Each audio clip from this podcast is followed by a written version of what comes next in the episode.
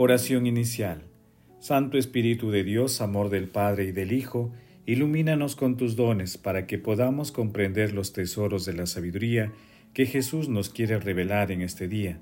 Otórganos la gracia para meditar los misterios de la palabra y revélanos sus más íntimos secretos. Madre Santísima, intercede ante la Santísima Trinidad por nuestra petición. Ave María Purísima, sin pecado concebida.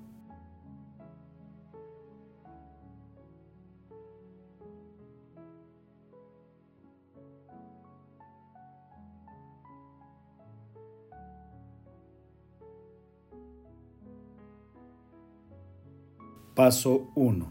Lectura.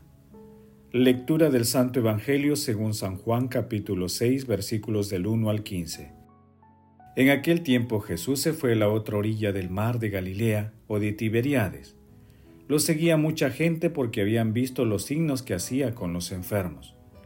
Subió Jesús entonces a la montaña y se sentó allí con sus discípulos. Estaba cerca la Pascua, la fiesta de los judíos. Jesús entonces levantó los ojos y al ver que acudía mucha gente, dice a Felipe, ¿Dónde compraremos panes para dar de comer a toda esta gente? Lo decía para ponerlo a prueba, pues bien sabía él lo que iba a hacer. Felipe le contestó, Doscientos denarios no bastan para que a cada uno le toque un pedazo de pan. Uno de sus discípulos, Andrés, el hermano de Simón Pedro, le dice, Aquí hay un muchacho que tiene cinco panes de cebada y dos peces. Pero, ¿qué es eso para tantos? Jesús dijo, Digan a la gente que se siente. Había mucha hierba en aquel sitio, se sentaron, solo los hombres eran unos cinco mil. Jesús tomó los panes, dijo la acción de gracia y los repartió a los que estaban sentados. Hizo lo mismo con el pescado y les dio todo lo que quisieron. Cuando se saciaron, dice a sus discípulos, recojan los pedazos que han sobrado, que nada se desperdicie. Los recogieron y llenaron doce canastas con los pedazos que sobraron de los cinco panes de cebada. La gente entonces, al ver la señal milagrosa que había hecho, decía, Este sí que es el profeta, que tenía que venir al mundo. Jesús entonces, sabiendo que iban a llevárselo para proclamarlo rey, se retiró otra vez a la montaña él solo. Palabra del Señor, gloria a ti Señor Jesús.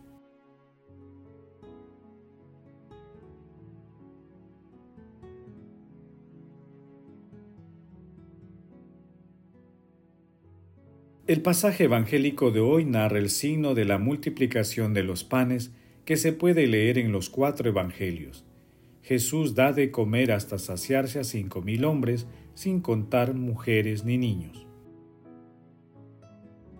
El texto va más allá de la multiplicación de los panes y de los peces. El mensaje transita por el gesto amoroso y solidario de Jesús de curar a los enfermos y de compartir el pan y los peces con una multitud que representa a toda la humanidad. Es también una hermosa prefiguración de la Santa Eucaristía, ya que los gestos del Señor ante la multiplicación de los panes son idénticos a los de la última cena. La lectura también nos invita a participar en la dinámica solidaria y misionera de Jesús. Por ello, hagamos nuestra la siguiente expresión del Papa Francisco. Salgamos, salgamos a ofrecer a todos la vida de Jesucristo. Si algo debe inquietarnos santamente y preocupar nuestra conciencia, es que tantos hermanos nuestros vivan sin la fuerza, la luz y el consuelo de la amistad con Jesucristo, sin una comunidad de fe que los contenga, sin un horizonte de sentido y de vida, mientras afuera hay una multitud hambrienta y Jesús nos repite sin cansarse, Dadle vosotros de comer. Paso 2. Meditación. Queridos hermanos, ¿cuál es el mensaje que Jesús nos transmite a través de su palabra? Nuestro Señor Jesucristo no abandona jamás a quienes lo siguen. Él siempre está cerca, dispuesto a cambiar nuestro desierto por un lugar de amor, misericordia y esperanza, pero especialmente por un lugar en el que nos brinda el alimento de vida eterna. En la multiplicación de los panes, nuestro Señor Jesucristo nos da una muestra fehaciente de la economía divina. Multiplica nuestras pequeñas ofrendas en amor y alimento abundante. Pero, ¿quién fue ese muchacho que ofreció gratuitamente su comida? Definitivamente, él representa a aquellos hermanos anónimos que cruzan el reino de los cielos con humildad, sin dejar su nombre. Mientras tanto, los más de cinco mil personas, al sentarse para recibir el pan y los peces, hicieron un acto colectivo de fe. Hermanos, a la luz de la palabra respondamos. ¿Tenemos sentimientos de compasión, misericordia y solidaridad por nuestros hermanos más necesitados? ¿Tenemos fe en los signos que Dios realiza cada instante en nuestras vidas? ¿Recibimos la comunión sacramental o espiritual? Que las respuestas a estas preguntas nos ayuden a focalizar nuestro seguimiento a Dios a través del prójimo más necesitado y de la recepción de nuestro Señor Jesucristo en nuestros corazones a través de la comunión sacramental o espiritual. Jesús nos ama.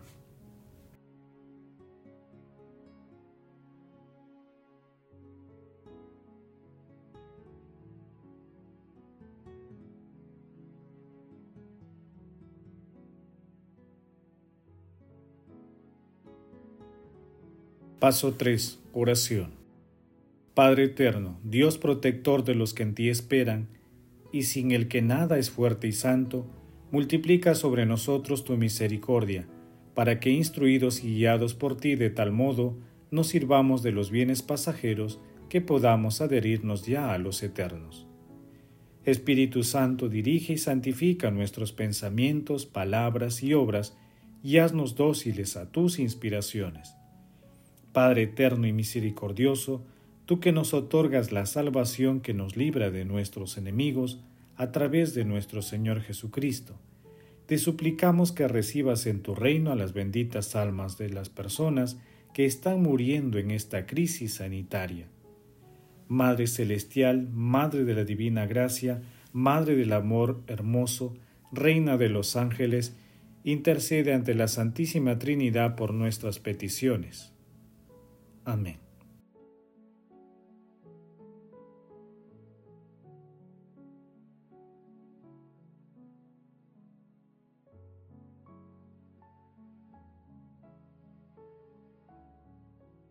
Paso 4. Contemplación y acción. Contemplemos a nuestro Señor Jesucristo con un texto del Padre Mauro Giuseppe Lepori.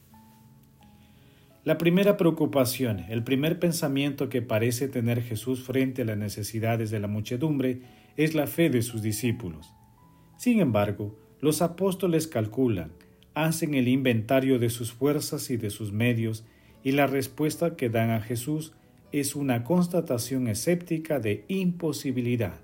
En suma, los apóstoles no han superado la prueba de la fe no han comprendido que Jesús no quería poner a prueba sus alforjas, sino la fe que decían tener en Él. ¿Cuál es entonces la actitud de fe adecuada? El niño de los cinco panes y de los dos peces lo da todo, ofrece todo lo que tiene. Lo que ofrece es nada en comparación con la necesidad, pero esta nada es todo para el muchachito. Entonces Dios puede concluir la ofrenda. La santidad es el cumplimiento dado por Dios a la ofrenda total, aunque la ofrenda total de nosotros mismos sea una ofrenda de muy poca cosa. La gracia germina en la fe de la ofrenda total del pequeño, es decir, de aquel que no se siente nunca dueño del cumplimiento. Y así es como Cristo nos pide que nos enfrentemos a las inmensas necesidades del mundo y de la Iglesia a Jesús no le gustan los planes, las evaluaciones, los programas pastorales detallados por anticipado. Cristo prefiere que sus discípulos pongan a disposición de los otros lo poco o nada que son o que tienen. Esto les basta para multiplicarlo. ¿Cuántos panecillos y cuántos peces se pierden en nuestros bolsillos porque los consideramos insuficientes para las necesidades, cuando solo bastaría ofrecerlos a Cristo para que los multipliquen a voluntad? Bastaría con una pequeñez confiada que reconociera que todo es ya milagro, hasta los cinco panes y los dos peces que dio el niño. Queridos hermanos, invocando siempre la inspiración y la protección del Espíritu Santo, realicemos obras de misericordia en favor de aquellos hermanos más necesitados material y espiritualmente, compartiendo los bienes que el Señor nos ha otorgado. Recordemos que cuando nosotros compartimos nuestro pan con quien lo necesita, no solo aliviamos la necesidad ajena, sino que contribuimos a fortalecer su fe en nuestro Dios providente y misericordioso. Nos convertimos en instrumentos de su amor. Seamos instrumentos del Señor. Acudamos también a la comunión espiritual si es que no podemos recibirla sacramentalmente. Glorifiquemos a la Santísima Trinidad con nuestras vidas.